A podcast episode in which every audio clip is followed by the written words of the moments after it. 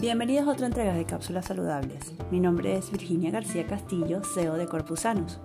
Les presento una nueva temporada de audios. Cualquier aporte que deseen hacer a estas entradas serán bien recibidas y lo pueden hacer a través de todas las redes sociales. Hoy te contaré una historia que protege la salud y de la psicología. Te la haré corta y solo de tres puntos.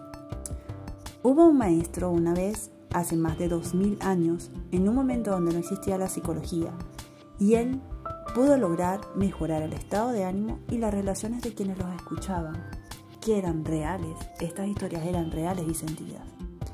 En ese momento no existían organismos como la OMS que llevaran registros de suicidios, de guerras, de catástrofes naturales.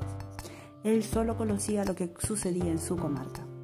De ese modo vinculaba las historias con lo que sentían las personas con las que hablaba, porque eso sí, conocía a todo el pueblo, y allí se dio cuenta de lo que les voy a contar. 1. Cada año se suicidaba el 1% de las personas que allí habitaban. El 20% de niños y adolescentes del lugar tenían trastornos o problemas mentales, originados por las peleas entre las familias y las catástrofes naturales. No tenían con quién conversar, quien fuese empático y les brindara una comunicación efectiva había menos de un psicólogo por habitante y el pueblo no creía en arreglar sus problemas mentales o sus deficiencias. Dos, a él se le ocurrió, ¿cómo puedo ayudar a quienes tengan esos problemas? Porque la verdad son bastante graves. De esa pregunta surgió una idea. Habitaban allí excelentes escritores y psicólogos que habían hecho libros.